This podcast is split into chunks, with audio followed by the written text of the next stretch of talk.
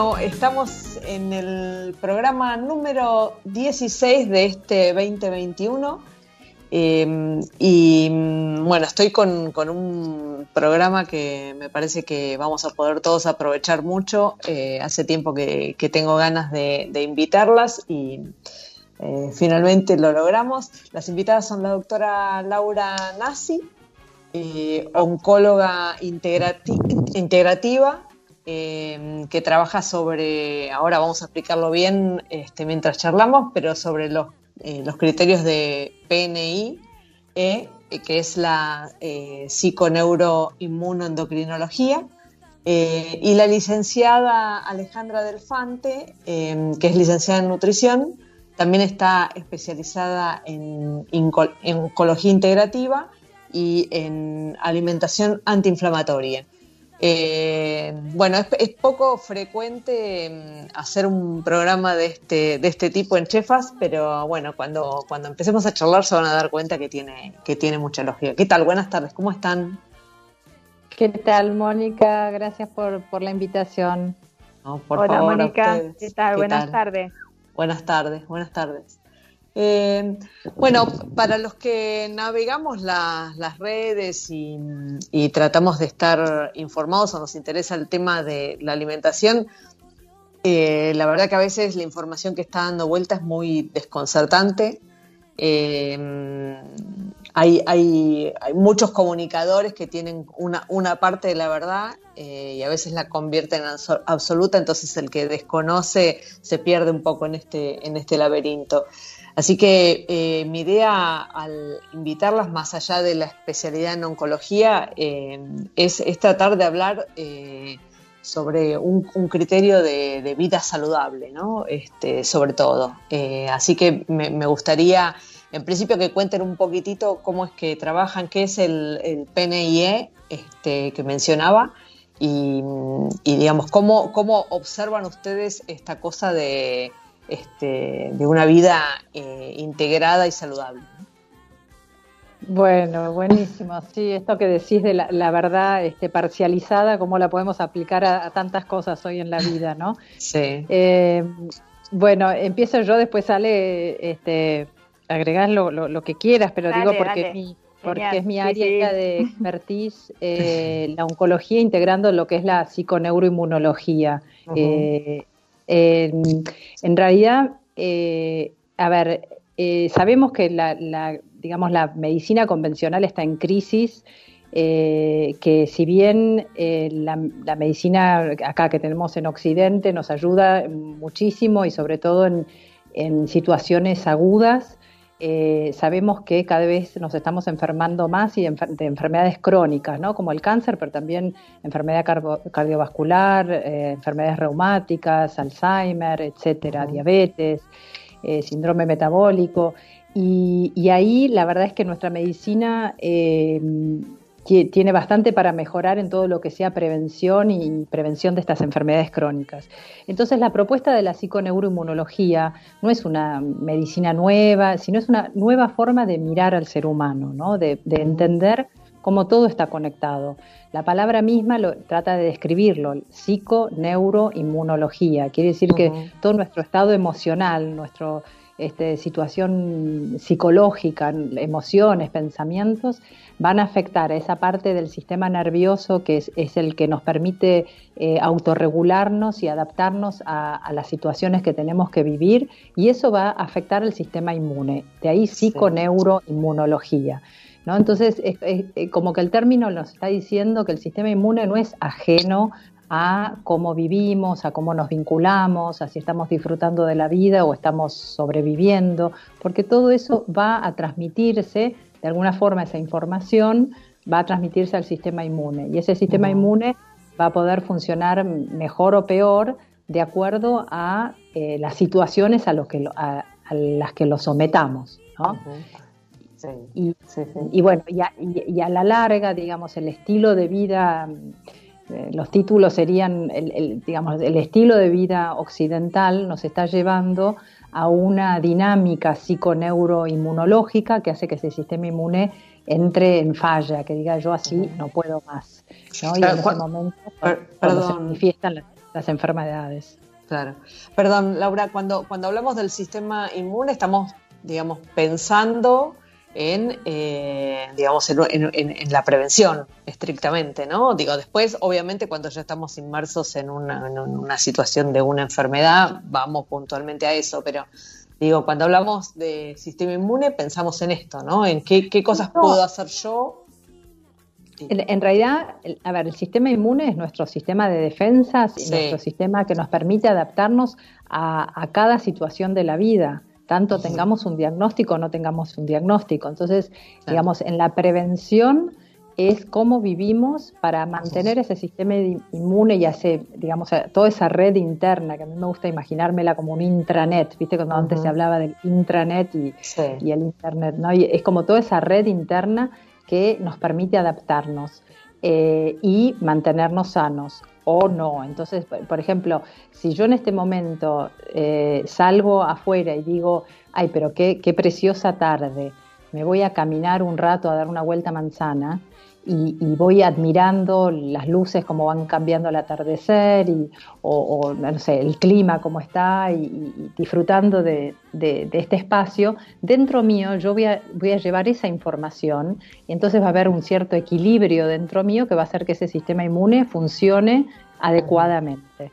Ahora, si yo salgo en este momento afuera y dije, uy, este barrio debe ser peligroso, qué miedo si, si no sé, si me atacan, bueno, dentro mío yo voy a mandar una señal de alerta. Pongámonos en alerta porque en cualquier momento tengo que salir corriendo.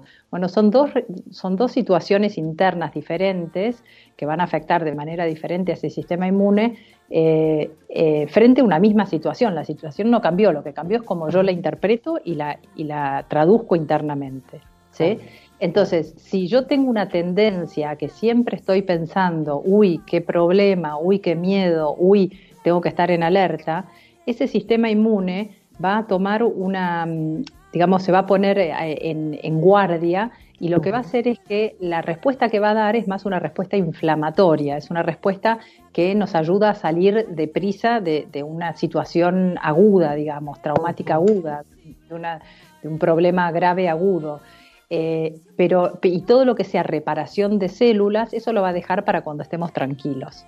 Entonces, esto es un problema, porque si estamos en modo supervivencia y en modo alerta y ese sistema inmune haciendo lo mínimo indispensable, nunca llega a ese momento de relax donde puede, digamos, eh, eh, funcionar eh, cómodamente con todas sus funciones, ¿no? Eh, y sobre todo para el, tema del cáncer, ese es un tema, porque todo lo que es la inmunidad celular, y con esto ya redondeo la pregunta, pero digo, eh, todo lo que es inmunidad celular, que este, me gusta visualizarlo como te acordás ese, ese jueguito, el Pac-Man, que, ¿no? que va comiendo las como comiendo las células cancerosas. Bueno, ese sistema funciona cuando estamos en equilibrio, no cuando estamos en supervivencia. Estamos en modo de supervivencia, es más inflamación, tapemos los baches, hagamos lo, lo, urgente y después nos, nos, ocupamos del resto. Claro, claro. ¿Y, qué, ¿Y, qué, papel, digamos, desde, desde la gastronomía este, se hace mucho hincapié en esta idea de que somos lo que comemos, ¿no? Tal vez por, digamos, por querer robarse un poco el protagonismo. Pero ¿qué papel juega la alimentación en esto, en, en las personas? Eh, bueno, en realidad, em, justamente nosotros eh, con la alimentación podemos favorecer o no este estado de inflamación al que se refería Laura. ¿sí? Eso es algo, es algo muy importante, que cuando hablo de inflamación no nos referimos a algo que yo pueda ver, una, una extensión a nivel abdominal, ¿no? Es algo más a nivel interno, más metabólico. Eh, y entonces por eso lo que nosotros muchas veces hablamos es cómo se integra una alimentación saludable dentro de todo este, este estilo de vida en sí que puede favorecer una inflamación y por lo tanto una, una debilitación del sistema inmunológico y favorecer una serie de enfermedades, o cómo por el contrario, con la alimentación, con una alimentación de tipo antiinflamatorio, podemos hacer todo lo contrario, podemos contribuir a un estilo de vida saludable junto con actividad física, descansar bien, eh, tener una buena vida social, las relaciones también son importantes en toda esta red, cómo podemos hacer todo lo contrario y así contribuir en la prevención, incluso después en el tratamiento si ya la enfermedad se presentó. ¿sí? Eh, básicamente creo que ese es uno hoy uno de los puntos este, que, más se hablan, ¿no? Este, cómo influye esa alimentación, yendo un poco más allá. O sea, es que uno de los temas sobre los cuales hoy más se habla es la microbiota intestinal, porque ahí un poco el 80% de nuestro sistema inmunológico, el 70-80% se aloja ahí en nuestro intestino. Y hay una interacción Esto, esto es un descubrimiento relativamente, digamos, más, reciente, ¿no? No, no, es, no es algo propio de la medicina eh, tradicional que toma esto como eje. Sí, yo te diría que se le ha dado mucho más lugar en los últimos años. La microbiota intestinal está un poco ahí, este, eh, en, mucho, se está estudiando muchísimo, se están haciendo muchísimos este, trabajos de investigación, porque realmente se está viendo cómo eh, teniendo una microbiota intestinal saludable, realmente se puede trabajar mucho en la prevención de muchísimas enfermedades como autoinmunes, digamos, no, solo hablamos de, oncológico, ¿no? Este, alergias, bueno, hay, hay muchísimas cosas y realmente cada vez se le presta más atención y es todo un mundo y es apasionante. Bueno, a mí particularmente me encanta y con Laura hablamos, intercambiamos un montón sobre ese tema porque vemos la importancia que tiene de, educar a, en general a los pacientes o, a quien quiera alimentarse mejor eh, en un manejo desde ese lugar, ¿sí? porque la inflamación de alguna manera también comienza ahí, esta inflamación que yo decía. Claro, claro. Y, decime, ¿cómo, ¿cómo se puede lograr este equilibrio, digamos, de la, de la microbiota? ¿no? ¿Cómo, ¿Cómo se puede trabajar este, desde un criterio de alimentación consciente, este, si, siguiendo algunas pautas, cómo se lo puede trabajar? Mira, ahí básicamente yo creo que está, tenés, en general cuando uno lee, lee un poco de información, tenés el, típico esquema de lo que no conviene, que es el, dibujito de la gaseosa con la hamburguesa, ¿no? Ese ejemplo de, alimentación occidental con muchos ultraprocesados. Los ultraprocesados son todos estos, todos los alimentos de paquete, todo, lo que viene ya envasado una alimentación con muchas grasas, con muchos aditivos. Bueno, eso es justamente lo que hace que nuestra microbiota eh, empiecen a, prevalecer los que son los bichitos malos, como les digo ya a los pacientes, los, patógenos, y ahí es donde favorecemos la inflamación, eso, esa interacción que hay con el sistema inmunológico empieza a hacer que afecte a ese sistema inmunológico, y ahí es donde de alguna manera estamos debilitándolo. Y por el otro lado tenés una alimentación con alimentos reales, ¿no? Lo que hoy se habla mucho de la comida real, así como comían nuestros abuelos. Eh, consumir fibra, consumir una alimentación con un gran predominio de alimentos de origen vegetal, ¿sí? Eh, después, no es solo lo que comemos, sino en qué ambiente ¿sí? lo consumimos, ¿sí? que eso un poco Laura hablaba, eh, la importancia de, los tiempos, de, comer en un ambiente tranquilo, ¿no? puedo tener la alimentación más saludable, pero yo vivo corriendo de un lugar a otro, no me doy mi espacio eh, para comer, la verdad que eso también influye en toda esta red de la que hablaba Laura. Y en la microbiota influye también si dormimos bien o no, si ese sueño es reparable, es algo beneficioso para nuestra microbiota, ¿sí? Influye si hacemos actividad física o no, ¿sí? Hay toda una serie de factores que conforman un estilo de vida saludable, Y que realmente nosotros, a, a la persona que quiere alimentarse bien o al paciente que viene por una patología, no solamente apuntamos a lo que es alimentación sola, eh, coma esto, esto sí, esto no, sino también ver un poco más cómo están sus relaciones interpersonales, eh, ver si descansa bien, ver el, estrés, el manejo del estrés. porque hay que verlo como un todo. Eso es un poco lo, cuando hablamos de nutrición integrativa, ¿sí? Claro, claro. Y, los pacientes, ¿cómo, digamos, cómo llegan? ¿Llegan siempre en una situación este, crítica eh, o, buscando, no sé, bajar de peso particularmente, eh, sin, sin, pensar en esto que es como un cambio un poco más este, abarcativo el que proponen, ¿no? ¿qué, es lo que se encuentran en la consulta habitualmente? Eh, si querés, yo te digo un poco lo que veo yo y yo sé que Laura también recibe muchísimos pacientes porque ella tiene un poco el abordaje más este, integrativo y es ella la que empieza, es como que prende la alarma y empieza un poco a, derivar y organizar el equipo. Eh, la verdad que en general tenés, como hay distintos estadios de cambio, cada uno está en su etapa y en su proceso. Eh, hoy en día, la verdad que a diferencia de lo que pasaba años atrás, uno ve que las personas llegan con mucha más información, este, hay todo una movida hacia una alimentación más saludable, también todo esto de la pandemia y que ha influido un poco en que todos empezaron a cocinar más en casa, eh, a tratar de tener los que tienen la posibilidad, aunque sea una huertita chiquita. Eh, la verdad que sí, quizás lo que vos abrís los ojos más, o, cuando ves que esa persona, ya digo, yo no puedo empezar con todo esto, entrar una persona que yo veo que, que no está comiendo justamente, o que está comiendo bastante mal, por decirlo de alguna forma. No puedo empezar con todo esto porque obviamente no está para un abordaje así desde un principio. Pero hay muchas personas que ya llegan este, en, momentos donde decís es bueno aprovechar y empezar a incorporar todas esas cosas, es un abordaje así mucho más integrativo, porque uno sabe que los resultados son mejores. Claro, este, Yo cuando un poco la conocí a Laura y me acerqué y traté, de, porque me, gustaba mucho cuando yo había leído sus libros y, yo veía y me llegaban pacientes a veces de ella a, mi trabajo y yo decía, eh, claramente este abordaje, los resultados que vos ves son diferentes. Yo desde mi lugar lo veía y lo, veía, lo veo todo el tiempo. Pero bueno, eh, cada persona está en su momento de cambio y eso es muy importante que uno lo considere, porque si no, la verdad, el resultado por ahí no va a ser el esperado. Claro, claro. totalmente. Totalmente. A ver, digo, yo como, yo soy oncóloga, digamos, me formé como oncóloga y hace 10 años que me dedico a esta mirada integrativa.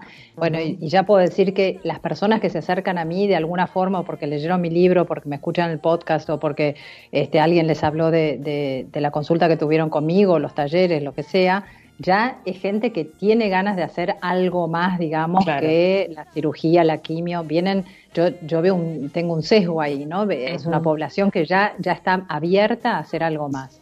Después, bueno, en la, primera consulta obviamente evalúo a toda la persona, ¿no? En, oncología integrativa hablamos de las cinco dimensiones, que decir no solamente cómo está físicamente y los anal, digamos, los, diagnósticos que pueda tener, sino cómo está cognitivamente, eh, vincularmente, socialmente, espiritualmente y teniendo en cuenta toda esa persona y por lo que está pasando y también viendo cuáles son las prioridades de esa persona en ese momento, voy a tratar de, ayudarla a que arme un equipo como para que vaya haciendo un proceso de, recuperación de su salud en el que siempre menciono la alimentación, porque hoy por hoy sabemos que, digamos que la información, esa comunicación entre, entre la microbiota, la pared intestinal y, gran parte del sistema inmune, hoy se considera que dos tercios del sistema inmune están justamente rodeando el intestino, en lo que son las placas de Peyer, etcétera. Eh, entonces hay, hay una información que se da ahí yo ya este, en algunas de mis charlas lo que hablo, viste, es como la alimentación no solamente como nutrientes, sino como información que le estamos dando al cuerpo, ¿no? Con cada ingesta. Entonces, bueno, ¿qué tipo de información le vas a dar, no? Eh, porque va a ir a esa computadora que tenemos en el abdomen, donde hay un montón de, información que desde ahí va, va a, eh, como, como, una, como un gran procesador de computadora que desde ahí va a mandar la información al resto del cuerpo inclusive muchísima de la información que pensamos que viene de nuestro cerebro, digamos, el, que está en nuestra cabeza, viene del cerebro abdominal, ¿no? este, y hay un flujo de información como una autopista de gran información este, a través de todo lo que es el nervio vago, etcétera, que va, eh, que va a determinar hasta estados de ánimos, eh, pero que salen de, digamos, de la información que hay en el abdomen. ¿No? Esto de que, por ejemplo, la, hormona de la felicidad, la, serotonina, se, se, produce mayormente en el, en el abdomen y no en el cerebro, ¿no? Entonces empezar a entender que, que, la forma en que, que cómo nos va a influir este, bueno, la alimentación, por ejemplo. Obviamente que también el dormir bien, el ejercicio, la gestión del, estrés y eh, aprender a, lidiar y a encauzar nuestras emociones también es súper importante. Claro. Claro. Esto, esto que mencionabas, ¿no? Como este segundo cerebro. ¿Cuándo, cuándo digamos, empieza a, trabajar más, más este, seriamente en esto, ¿no? Eh, en tomar el, el abdomen, el intestino como este segundo espacio de gran importancia en el organismo de las personas? Mira, el cuándo, digamos, históricamente eh, hay culturas que, esto ya lo tienen mucho más claro, ¿no? Y, este, yo que viví varios años en Suiza y, hay toda una medicina, digamos, en la zona germánica, por ejemplo, que tiene muy en cuenta la, salud del intestino como parte importantísima en la salud de un individuo. Eh, pero esto viene desde hace décadas, no, no es nada de, ahora, ¿viste? No es nada nuevo. Y después, bueno, todo lo que son medicinas orientales, por ejemplo, la medicina ayurvédica que le da en la India, que le da una importancia preponderante a todo lo que es la alimentación como, como base de, la salud, ¿no? Entonces, digo, eh, esto se ha se ha cultivado, digamos, en, diferentes este, culturas durante milenios, ¿no? Lo que pasa es que ahora es, como hay un, estamos redescubriendo esto. Y lo mismo que lo integrativo, volver a mirar a la persona toda y poder entender por qué una persona se desequilibró y eso la llevó a enfermarse. Esto es un concepto que, que lo tenían los griegos, no es nuevo.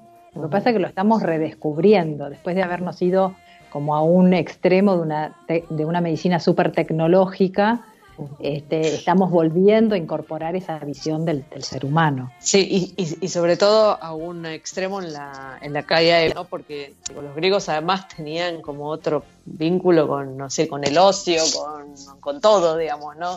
El sedentarismo este, un poco en el que estamos inmersos ahora, digo, me imagino que hace que todo eso sea mucho peor que hace miles de años, ¿no?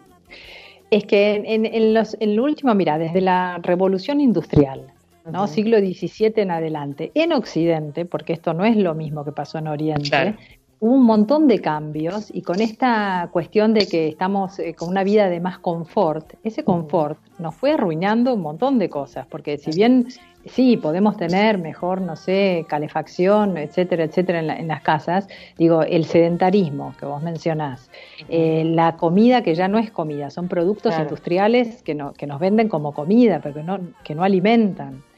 Eh, bueno, la cantidad de químicos con los que estamos en contacto por todos los productos de, todo, de, limpieza, de fertilizantes, de, elementos que usamos para construir las casas y para pintarlas y para, digo, nos llenamos de químicos, ¿no? De, este, todos los días mucho más de lo que, eh, que antes, que, de toda esta revolución industrial. ¿no? Eh, entonces, todo un estilo de vida. Por eso al principio se pensó o, se culpó mucho a la alimentación. Sí, la alimentación tiene un, viste como cuando empezaron a investigar todo lo que el, origen de la enfermedad cardiovascular, por ejemplo. Sí, obviamente que la alimentación es súper importante, pero también el sedentarismo y todo el, el, resto, ¿no? Esto de vivir cada vez más aislados, con menos tiempo, esto que vos decís, los griegos, o sea, parte de la recuperación de la salud era estar en contacto con la naturaleza, estar en ambientes agradables. eso es parte del tratamiento, digamos, de la prevención y del tratamiento. Totalmente, totalmente. Y, en, en, esta, en esta cosa de, alimentación consciente, digamos, ¿cuál, ¿cuál, es el primer abordaje, este, o, no sé, o de una salud este, más, más consciente, ¿no? ¿Cuál es el primer abordaje que hacen ustedes como profesionales? Este, ¿hay, ¿Hay un único primer abordaje o, bueno, me imagino que depende en algunos casos de, la persona que reciben, ¿no? A mí me parece que eh, es súper importante eh, que uno, lo que yo te decía recién, que uno registre, en primer lugar que uno registre dónde está la persona, en qué momento de cambio está. Laura, como comentaba ella, porque ya la persona, el paciente llega en un momento en que tiene todas sus ganas, eh, quiere cambiar, quiere estar mejor, está frente a un diagnóstico en el cual dice, tengo que, es, es como que o cambiás o cambiás, ¿no? Ahí, ¿no? Tenés toda la una encrucijada, eh, digamos, ahí no dudás, ¿no? Ahí de repente todo lo que pensaste que nunca ibas a hacer, lo haces todo junto, lo querés hacer todo junto.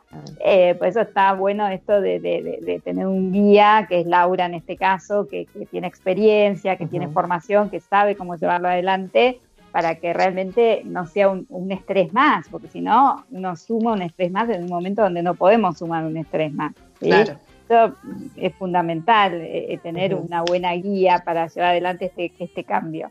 Eh, pero bueno, eso es súper variable. Yo por ahí a veces me ha pasado, a ver, yo empecé trabajando, yo estoy en una institución hace 20 años y yo cuando arranqué, yo estaba mucho en cardiología.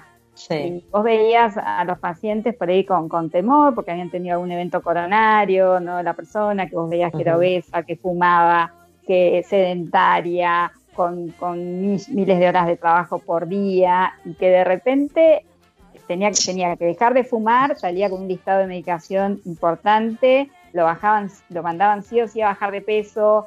Eh, de repente era como que se sentía totalmente desbordado y llegaba a mi consulta en ese momento, la verdad, con un mal humor, con, viste, eh, este, la, la, mujer súper temerosa por su marido y que había unas peleas en el consultorio, me acuerdo, tremendas, porque obviamente por, sea, tenés esa realidad, tenés la realidad de la persona que tomó la decisión aún sana, que hoy en día por suerte está pasando muchísimo, de decir, no, mira, yo noto que la verdad tengo que frenar, tengo que empezar a moverme, tengo que comer mejor, necesito que me ayuden, necesito que me guíen con la convicción de hacerlo y que, y que la verdad que tenés muy buenos resultados y tenés la persona frente a un diagnóstico oncológico que es algo más fuerte. Este, pero que bueno, ahí también cada uno este, eh, eh, son distintos momentos y me parece que ahí tiene que tener uno como profesional la capacidad de captar en qué momento está esa persona o ese paciente y de poder ayudarlo y de ir para adelante y de que no agregar un factor de estrés más, porque realmente la idea es que justamente aprovechar esos momentos para que después sea un nuevo estilo de vida que, ya tomen eh, este, en su día a día. ¿sí?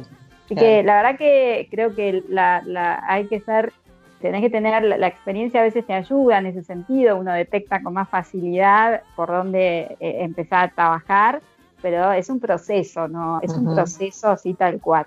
¿eh? y, ven eh, tal vez en población de, de, menor edad ya alguna conducta distinta o es algo, digamos, que todavía, no sé, esperamos para futuro? Este, en el aprendizaje este, ¿no? sobre cómo tener una, una vida más saludable. no, así como... Sí, a ver, no, Laura, vos que me parece interesante el aporte. Como decía este Ale también, que por suerte el tema es de que alguien tenga un diagnóstico de cáncer eh, lo que hace es que esa persona, pero también varios de los familiares comiencen a adoptar un estilo de vida más saludable. O sea que de pronto si, si la persona que tiene el diagnóstico, bueno, por ahí no sé, tiene una profesora de yoga o empieza a meditar o empieza a cuidarse las comidas, bueno, es muy posible que varios de la familia también lo copien y también para, para acompañarlo y para estimularlo. Así que eso es lo lindo. Yo he tenido hasta gente que me viene a consultar, este, que me dice, mira, Laura, yo no tengo ningún diagnóstico, pero ya en mi familia hay varios con diagnóstico de cáncer, quiero evitarlo, quiero prevenirlo, que, es lo que tengo que hacer, ¿no? Entonces, eh, eso sí, se está viendo un montón y la gente más joven está mucho más permeable y entiende, es como que les cae de maduro que, que obviamente que si, no, que si no lidiamos bien con las emociones, que si vivimos eh, no teniendo vínculos tóxicos, etcétera, etcétera, que, nos va a hacer mala salud. Es como que ya no hay que ni que explicárselos, es como la gente joven viene con, otra cabeza en ese sentido, ¿no? y, lo que me gustaría agregar... Eh, dale, dale, dale, después agrego. No, relacionado que con esto que vos decís, que me parece que es importante eh, transmitir la idea de, yo tenía un profesor en la facultad que decía, no se, no se enferma el que quiere, sino el que puede de determinada patología. Es decir, uno puede tener relacionado con esto que vos decís, que por ahí hay gente que dice, bueno, tengo antecedentes en mi familia de X patología, entonces yo me quiero cuidar, quiero mejorar. Pues justamente uno puede tener esa predisposición genética, la podemos tener, pero nosotros con nuestro estilo de vida podemos o favorecerla o, que esos genes queden ahí este, neutralizados. ¿Sí? Y eso es muy importante saberlo, ¿sí? La relación que tiene sobre una patología, eh, las medidas, todo lo que uno hace en su estilo de vida y la predisposición genética, la verdad, eh, nosotros manejamos por un 90% con el estilo de vida en ese sentido. Entonces es muy importante ser conscientes de eso, de que no es que, bueno, eh, ya estoy programado, me va a pasar, eh, saber que con el estilo de vida, incluida obviamente la alimentación, eh, el estrés, la actividad física, tener un peso saludable, ¿no? la obesidad y el sobrepeso favorecen 11 tipos de tumores diferentes en lo que es oncológico. Eh, entonces es muy importante saber que cuanto antes comencemos, realmente, y, esa, esa inquietud, pues no, quiero estar mejor, mi familia tiene antecedentes, lo que le pasó a mi papá, lo que le pasó la verdad que saber que podemos hacer muchísimo simplemente con cambios en el estilo de vida. Claro, claro. Laura, ¿cómo, qué, qué, ibas a decir vos para, para cerrar? No, lo que iba, lo que iba a decir es que a tu pregunta de cómo, cómo se aborda, digo, yo en cada persona que viene a la consulta, digamos, obviamente la voy a mirar como un ser multidimensional, como dije antes, con todas las dimensiones, no solo física, psíquica, emocional, vincular, social, espiritual. Eh, y hay una serie, digamos, una base de, recomendaciones que es para todos, el, alimentarse bien, el hacer ejercicio, el dormir bien, el aprender a gestionar el estrés.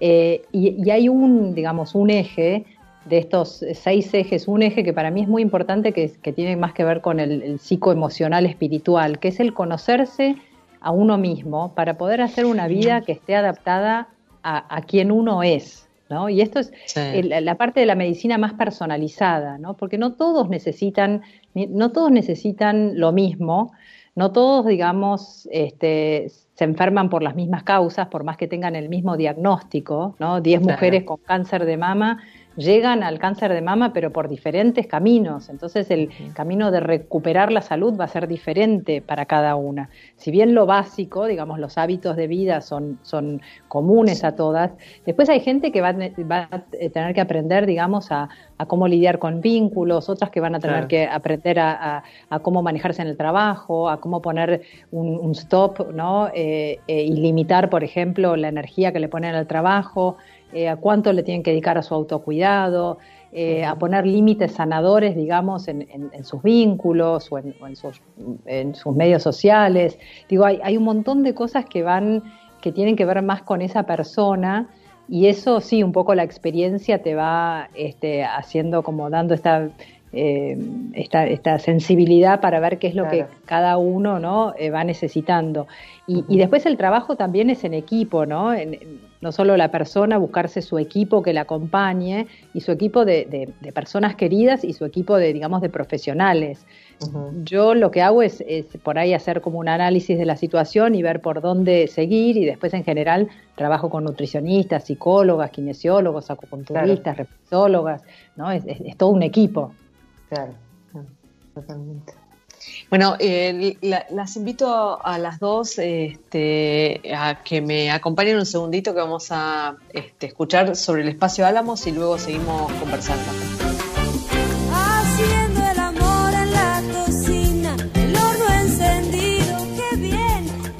Espacio Álamos en este caso rinde homenaje a la marca más exportada de la Argentina y al Malbec más premiado globalmente. Un vino de montaña nacido de viñedos al pie de la cordillera de los Andes y elaborado con un criterio 100% sustentable.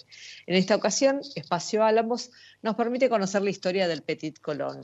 Y para eso tenemos al arquitecto Alejandro Pereira, Pereiro, este, que nos va a contar un poco los detalles de, bueno, de este, de este lugar maravilloso que está a pasitos nomás del Teatro Colón.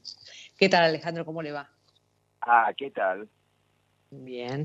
Bueno, eh, este lugar es, además de un, lugar este, con mucha historia en la ciudad y un café eh, notable, eh, es un lugar estéticamente maravilloso, ¿no? Así es. En realidad fue un, curiosamente, fue un bar, cafetería, armado en la década de 70. Claro. contrariamente a lo que uno puede suponer, si aterriza de golpe, puede suponer que eso tiene años y años. No fue así. Era un lugar que lo armaron con el criterio de un, una cafetería, un café eh, con remembranza de viejos lugares europeos. Y eso lo mantuvo por mucho tiempo. actualmente, ya hace como seis años, me encomendaron la restauración del lugar. Y en esa restauración le dimos una vuelta de tuerca más, este, profundizando la calidad de todo. Sí. realmente uno dice, ¿esto dónde está? ¿Está en París? ¿Está en Londres? No, está acá en Buenos Aires. Y hemos logrado, no sé, los, quedan simples dorados, ahora son dorados a la hoja, por ejemplo. Claro. Los baños que tenían un papel simulando una tela, ahora tienen tela. Y así sucesivamente.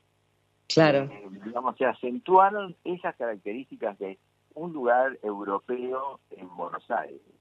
Claro, que fue, que fue el espíritu con el que nació, digamos, el, lugar en los 70. No hay que olvidarse que muchos de estos lugares fueron hechos por gente especialmente de la colectividad española, los que aquí eh, mal llamamos gallegos. Exactamente. En muchos casos son gallegos, en otros casos son asturianos, etc. Bueno, yo creo que ellos inconscientemente rendían un cierto culto a esa madre patria, a ese modo de hacer. Y yo me identifiqué muchísimo con eso, este, creo que, que merece ese homenaje, y entonces todas las cosas que están incorporadas ahí, desde unos pequeños vitros detrás de la barra, este, pasando por unos dibujos muy bonitos en vidrios, etcétera, hay mil, mil, mil detalles, son este, un poco una remembranza de, de viejos lugares europeos, ¿no?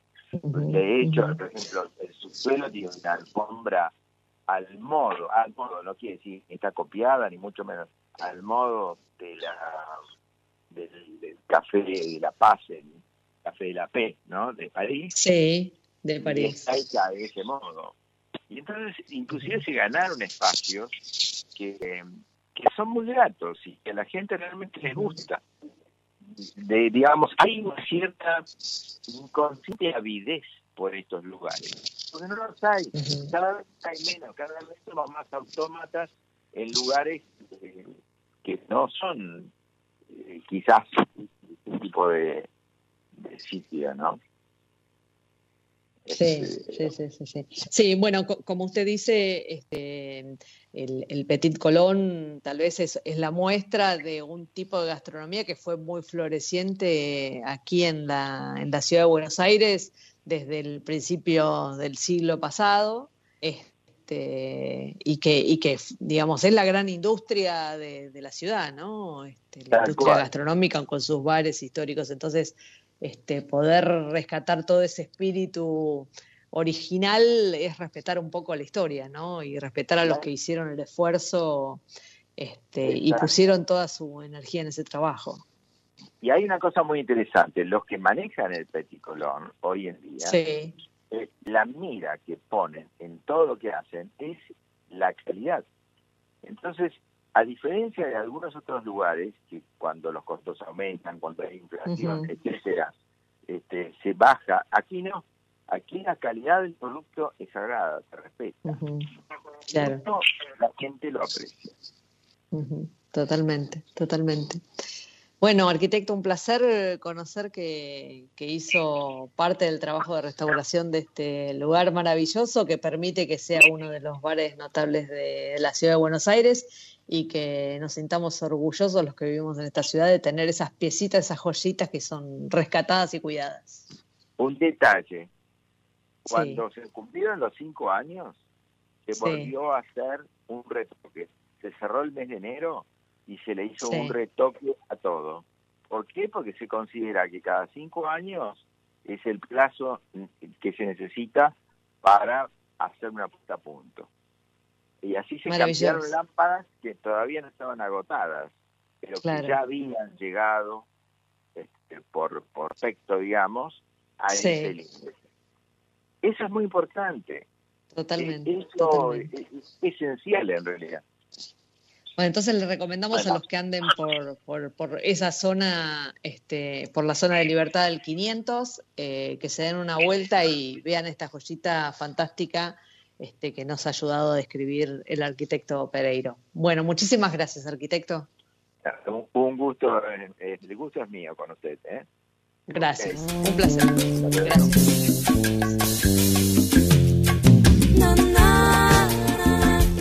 Bueno, regresamos al aire con Chefas y los productos argentinos. En este caso este, vamos a hablar de la harina de rosa mosqueta, eh, conocida originalmente como eh, la rosa rubiginosa, eh, que acá en Argentina la reconocemos unívocamente como rosa mosqueta. es identificada como los nativos de la, de la Patagonia eh, como si fuera una planta local, está ampliamente expandida en los bosques. Sin embargo, es originaria de los Alpes europeos. Probablemente fue traída por los inmigrantes este, que llegaron a nuestro país. Se comporta eh, como una maleza bastante agresiva que invade muchos de los suelos patagónicos. Eh, es común encontrarla en los parques nacionales. El que ha paseado por el Parque Nacional Lanino, por el Nahuel Huapi, sabe que está ahí súper presente. Tiene frutos comestibles y permite este, ser aplicada en diversas industrias, la cosmética, la farmacológica y por supuesto la gastronómica. Eh, la novedad atañe a una empresa rionegrina que descubrió su uso casi de casualidad como eh, harina eh, para usar en la industria alimenticia. La empresa en realidad se especializa en el desarrollo de mm, productos del cuidado del cuerpo y para producir estos, estos productos de, de la empresa lo que hacía era extraer el aceite esencial de la rosa mosqueta y el excedente este, lo utilizaba para hacer briquetas para, calefacción. Eh, en un momento se les ocurrió pensar que ese desecho podía ser útil, porque de hecho ocurre con muchos productos de, cultivo extendido, que se llaman industria alimenticia animal. Este, así que se acercaron al INTI, Instituto, Nacional de Tecnología Industrial, este, para hacer pruebas sobre este producto. El INTI brinda esos servicios a privados este, y bueno, descubrieron que es muy útil no solo para la alimentación animal, sino también para el consumo humano y que resulta muy conveniente su consumo por el aporte de omega 3, 6 y 9. En la actualidad la están comercializando este, como un polvo deshidratado de rosa mosqueta, que sería esta harina, que recomiendan utilizarlo en la pastelería, jugos, en la elaboración de alfajores, muffins este, e incluso para hacer adobos de, carnes para, cocinar. Así que interesante, en las redes sociales vamos a compartir un poquitito más sobre este producto recién descubierto. Eh, hola, eh, Laura, ¿están ahí? Sí. Acá estamos. Ahí están, Laura y Alejandra. Muy bien. Escuchando con, interés esto de la rosa mosqueta. Yo Está muy buena, ¿no? Además, en la, en la industria este, cosmetológica se usa este, para la piel, parece que es un producto fantástico, ¿no? Este, eh, muy natural y con, propiedades que ayudan a, mejorar este, la, suavidad de la piel o a quitar manchas. Así que, nada, eh, bienvenido otro uso de la rosa mosqueta. Este, sobre todo porque hay, hay pata. Claro. Así que es una buena manera de aprovecharla. Sí, en cosmética se usa mucho y he escuchado y de hecho he utilizado productos hasta para el pelo, pero nunca había escuchado así en esto que vos es súper interesante. Bueno, ahí, ahí me quedé con, una de las frases eh, eh, últimas de Laura, este, que es esto este, que mencionó de, conocerse uno mismo, ¿no? Eh, y, mi, sensación, tal vez experiencia personal, diría es que es difícil acercarse, digamos, a ese paradigma si uno nos enfrenta, paradigma si uno nos enfrenta a, un, a un, momento, digamos, de, este, digo, hay gente que, digamos, que tiene una, una vida eh, en general asociada a esto, ¿no? A, a, hacerse el tiempo, a descubrir, a pensarse, a conocerse.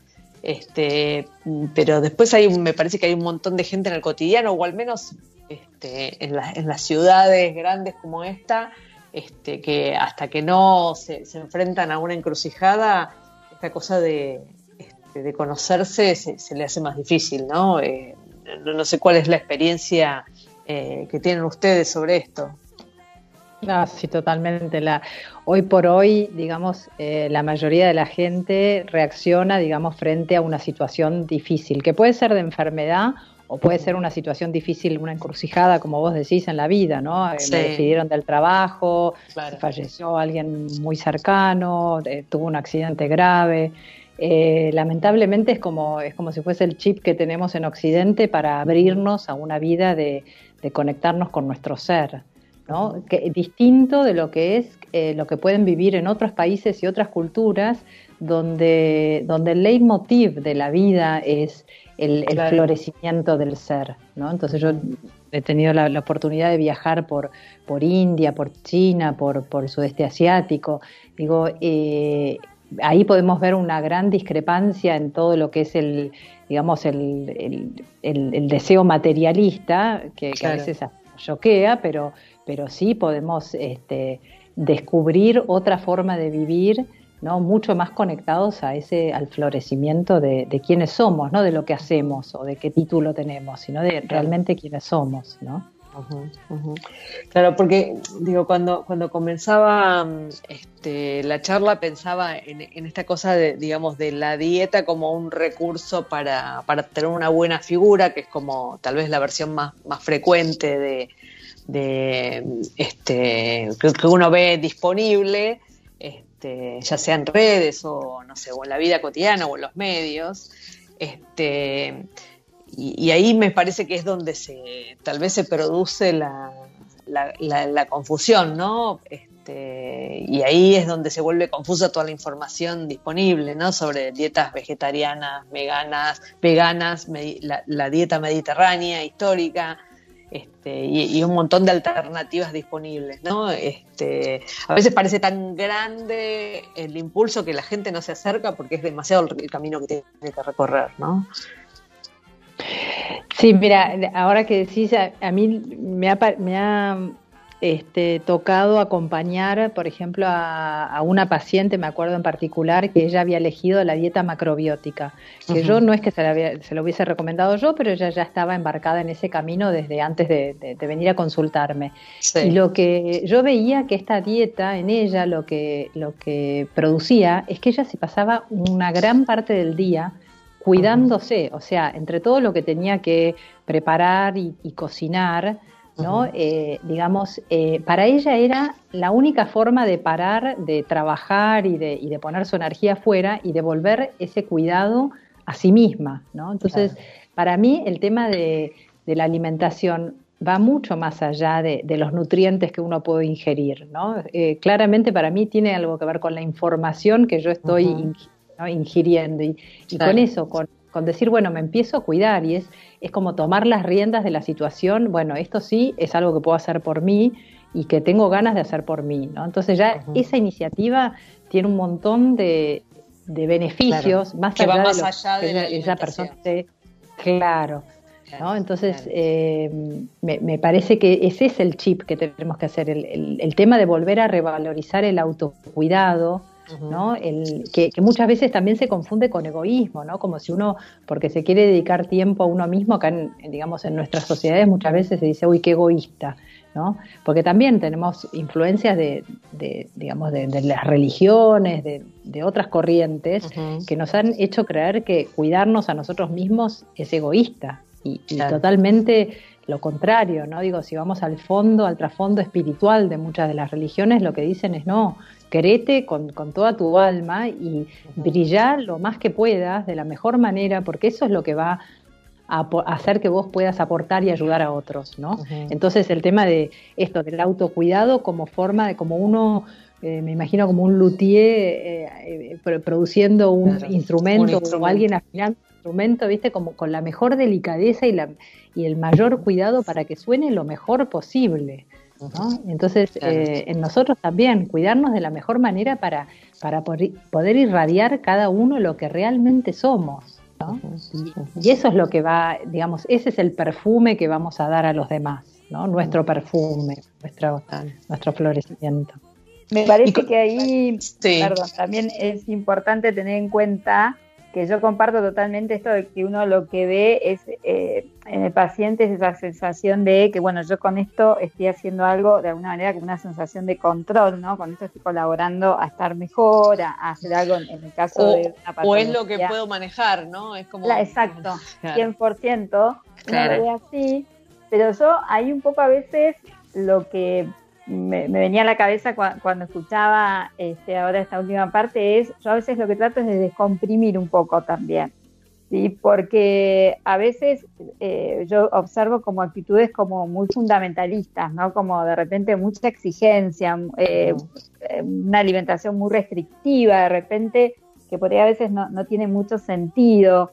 Eh, me parece que eso también a veces se da, ¿no? Este, Bueno, si esto le funcionó a fulanito, entonces yo voy a dejar todo esto, no, como más azúcar, no como más esto, no como más nada, Entonces digo, bueno, a ver, empecemos a, hay que, hay que ver lo que funciona para cada uno, a veces no todo es tan, tan así, tan, tan sí o no, eh, y ver un poco algo más individualizado, que, que no sumemos este, algo que, que se vuelva un poco ya como muy muy exigente de llevar adelante, ¿sí? Porque no, no está bueno eso tampoco. Sí, yo, perdón. Ahora me toca, ahora me toca tirarle las flores a, Ale, ¿no? Pero digo, por eso trabajo con Ale, porque me parece que es una excelente profesional y bien camino del medio, ¿viste? Porque si no, tal cual, la gente puede caer en esa, en ese estrés agregado por, por tratar de comer bien. Y, y Ale me parece que en eso los va guiando, ¿viste? De una forma muy coherente ¿no? Como diciendo, bueno, y, además como de a poco les va enseñando, ¿viste? Y me parece bárbaro. Es mucho más, eh, a veces eh, más fácil de llevarlo a la práctica. Y, y, y, sobre todo porque este, me parece que la, el afuera a veces la estaba, estaba pensando, no sé, solo el dispositivo individual que es el celular, ¿no? Cómo te invade con un montón de información este, de la que uno termina siendo casi un, preso, ¿no? Que ya te vienen las propuestas de aplicaciones para sumarte a los ayunos intermitentes, ¿no? O, no sé, o los desafíos para este, yo tengo, no sé, estoy recibiendo por mail un desafío para dejar las harinas por este, una semana. Digo, es como muy enloquecedor todo lo que está circulando por ahí. Yo soy una persona que está, digamos, que trabajo en esto que es este, más sobre la gastronomía, no sobre la alimentación. No soy una este, profesional de la alimentación, pero bueno, conozco, estoy informada. Este, no sé, vienen movimientos de raw food y tal vez me invitan y me cuentan y digo, estoy informada. Pero todo el resto, digamos, que no, que no vive con esto en su entorno, me imagino que debe ser, este, no sé, una, una locura, ¿no? Tratar de acercarse a algo saludable cuando no entendés de qué va nada. Es que me parece que lo que vos acabas de decir, cuando no entendés de qué va nada, me parece que es fundamental que uno lo que está haciendo sepa por qué lo está haciendo. Porque por ahí hay algo que le funcionó a una persona y por ahí no es lo que te va a funcionar a vos de repente. Eh, porque no tiene nada que ver con tus hábitos, ya hay algunas cuestiones que son como más generales, pero después hay un montón de distintas formas de llegar al mismo lugar y ahí está en el profesional tener la habilidad de facilitar ese camino sabiendo a quién uno tiene adelante. Eh, porque si no, después yo veo, he visto situaciones que realmente, este, viste, vos decís, la verdad que eh, llegan a ser hasta peligrosas a veces, ¿no? Y es muy importante que uno no solamente tome y, y, lleve adelante algo, sino que entienda y sepa por qué lo estás haciendo, ¿no? Que, es fundamental para que uno lo haga con convicción de que, de que lo está, si no es como que, bueno, hace esto y, sigo esto porque lo leí en el libro de alguien conocido, no sé qué historia, y la verdad que por ahí, eh, no, necesariamente por ahí es la, mi forma de llegar a, ese resultado, por ahí hay otra manera y llego al mismo resultado y, mucho me, adaptado a mi, a mi realidad, a mis costumbres, a mis hábitos, a lo como yo me siento bien. Este, y, con, todas estas dietas, digamos, disponibles, ¿qué, es lo que, digamos, cuál es la manera este, que proponen ustedes de encararlo, digamos? Este, digo, porque si uno sigue las corrientes disponibles y existentes, son todos fundamentalistas de lo que, de lo que defienden, digamos, ¿no? Ni siquiera tienen como una mirada este, moderada, digamos. ¿Es esto o es el fin del mundo, no? Eh, ¿Qué es lo que proponen ustedes ahí? Eh, mira, yo siempre cuando eh, eh, llegan al consultorio, cuando hacemos los talleres, digo, no voy a empezar si azúcar sí o no, si lácteos sí o no, si gluten sí o no, o si jugo verde sí o no, o licuado sí o no. Eh, yo arranco muchas veces, me parece que hoy en día lo que mencionaba Laura, que son estos productos ultraprocesados, como la, la revolución industrial hizo que la industria, aparezca la industria alimentaria con todo lo que eso ha significado, en algunos puntos muy buenos, porque hay ciertos productos que los necesitamos, el aceite, la sal, ¿no? que la industria ayuda a que pongamos de esos productos que son necesarios, pero también cada vez se formaban estos productos ultraprocesados, todo lo que ya viene listo para consumir, llenos de químicos, de aditivos, de azúcar, de grasa, eh, que tienen todo un trabajo de marketing y que generan adicciones y que son un poco, la verdad, lo, que me parece que es más importante comenzar por ahí y por tratar de volver a lo que se llama comida real. Hoy en día, en general, en las principales sociedades y asociaciones de, distintas patologías, ya me sea oncológico, cardiovascular, en general se apunta mucho a una dieta con un gran predominio de alimentos de origen vegetal. ¿sí? Eh, sin llegar ni al vegetarianismo ni al veganismo, pero sí abrir la paleta no solo de frutas y verduras, ¿no? Legumbres, semillas, este, todo lo que es productos integrales, tratar de consumir más fibra, menos harinas refinadas, eh, menos carga de, azúcares ocultos, ¿no? En las bebidas saborizadas.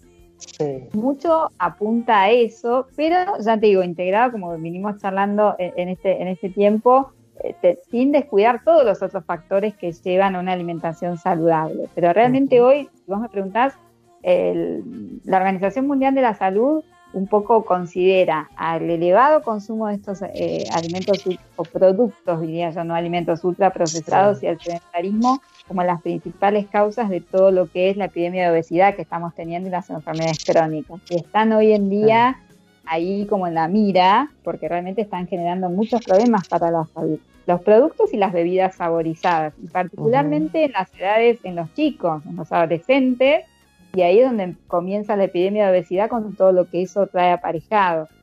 Entonces yo diría que hay que empezar por ahí en gran parte, y un poco volver a la, comida más casera. Ese, es como los pasitos de los pasitos de bebé, digamos, ¿no? Para empezar. Sí, yo creo que ese es un poco eso y, en el caso nuestro como profesionales facilitar el bajar a tierra toda la información, un poco tamizar, ¿no? Decir, bueno, mira, esto sí, esto la verdad que no, porque es mucha, ya es demasiado lo que circula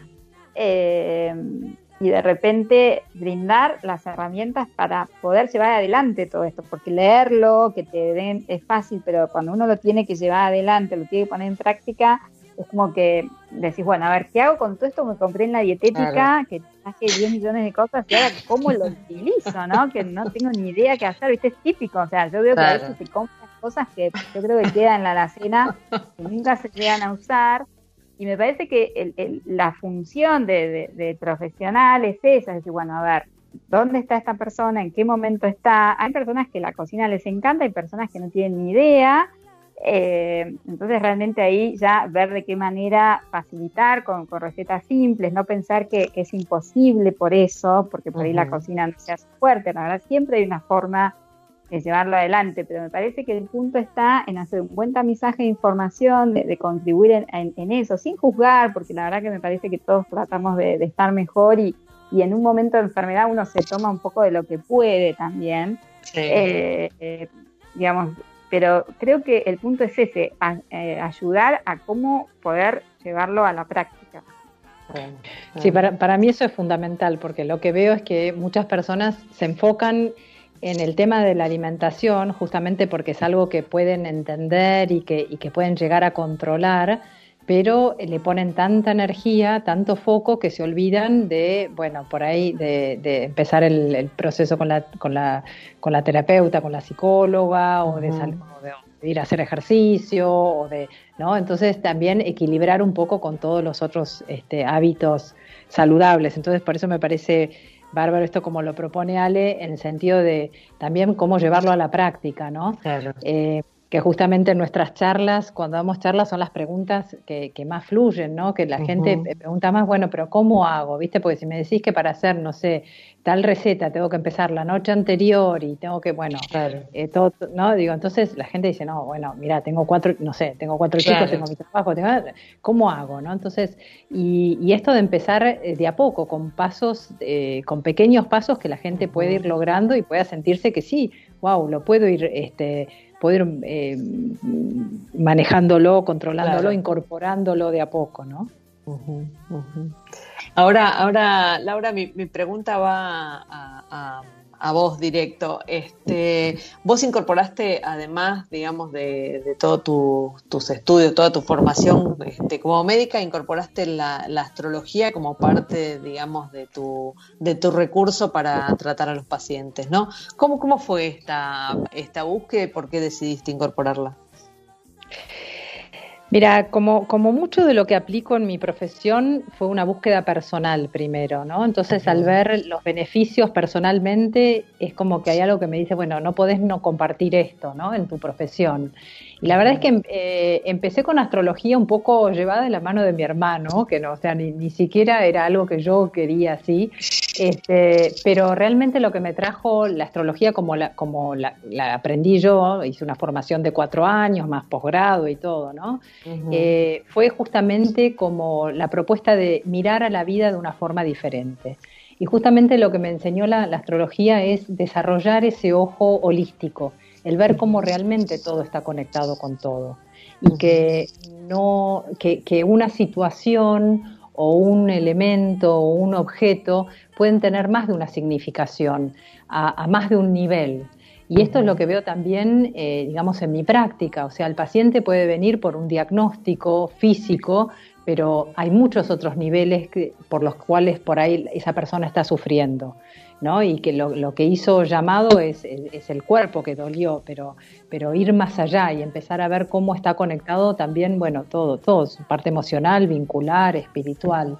Entonces, eh, y después lo que, lo que encontré en la astrología fue un abordaje que, que digamos, que no es nuevo en medicina, eh, y es el poder entender a la persona en eh, en el balance de, su composición energética, ¿no? Hay personas que son más tierra, son más pragmáticas, son, son más fáciles de, digo, les es más fácil bajar a tierra, ¿no?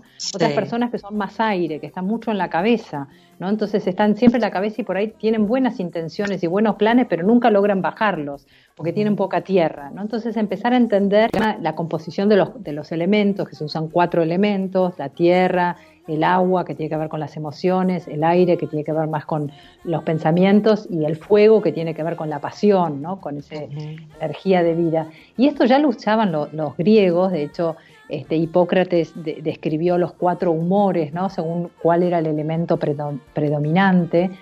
Eh, Jung volvió a tomar esto y habló de las cuatro personalidades, también eh, en base a los elementos. Y bueno, y la medicina ayurvédica, justamente los doyas, se, se basan en una combinación de elementos. O sea que apunta de nuevo a ver quién es la persona que se enferma y qué es lo que esa persona necesita para recuperar su equilibrio. Porque no todos necesitan lo mismo. ¿no? Una persona que tiene mucho fuego, si vos le das comida muy picante, le vas a estar todavía exacerbando más eso por decir, ¿no? Claro. Eh, digo, por ahí, este, o una persona que tiene mucho aire y le das algo que, no sé, le das mm, eh, té de macha o le haces hacer respiraciones que la activen y bueno, la van a poner más ansiosa. Necesita justamente lo contrario. Entonces, eh, sí, yo, yo, digamos, aprendí a través de la lectura de la carta astral el poder entender a la persona en, en esa composición de elementos y eh, ver qué es lo que a esa persona le, puede ayudar. ¿no? Por ejemplo, personas sin tierra que les cuesta mucho eh, bajar a tierra una nueva rutina, un nuevo hábito. Entonces, cómo acompañarlas y ayudarlas a que busquen a alguien que las saque, que las venga a buscar para caminar o alguien que les enseñe a cocinar, en el sentido que necesitan a alguien que, que les ayude a bajar a tierra. Y en cuando lo entienden, saben qué ayuda necesitan y saben cómo encauzar, digamos, los desafíos que tengan.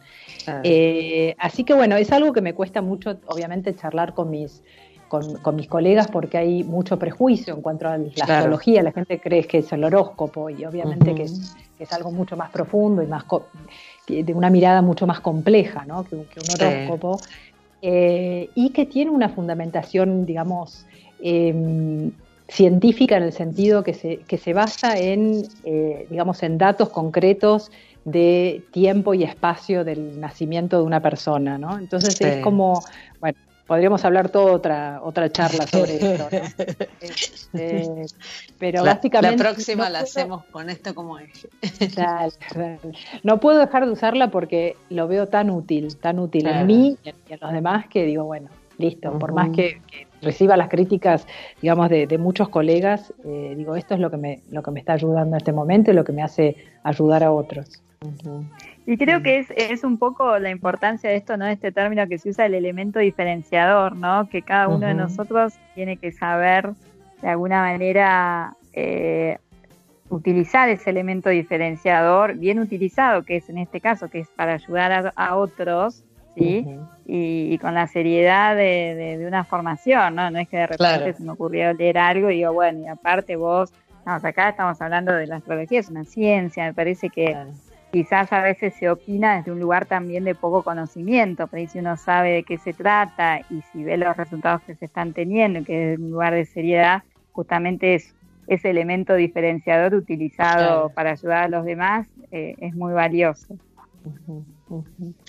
Bueno, este, lamentablemente este, se nos acabó el programa, pero bueno, me pareció súper interesante la charla. Espero que a nuestros oyentes también. Y nada, les quiero agradecer el tiempo.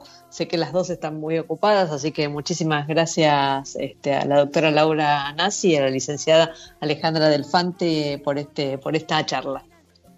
Bueno, gracias a Gracias a vos. Bueno, un placer y si quieren compartir algún alguna curso, alguna charla próxima, este, lo contamos por acá y después lo compartimos en redes.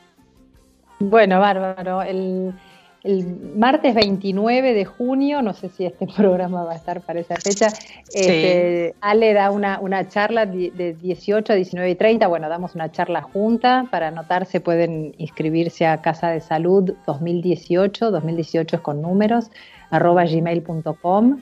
Y, bueno, yo eh, puedo decir, yo estoy en Instagram y en, y en el sitio web como doctora Laura Nasi y doy podcast eh, vivos todos los miércoles si quieren ir a ver, eh, chusmear ahí. También doy talleres, charlas, cursos, etcétera, que lo pueden ver en mi web. Bueno, muchísimas gracias. Este, ah. Bueno, un placer. Gracias. Gracias. Gracias. Nos vemos.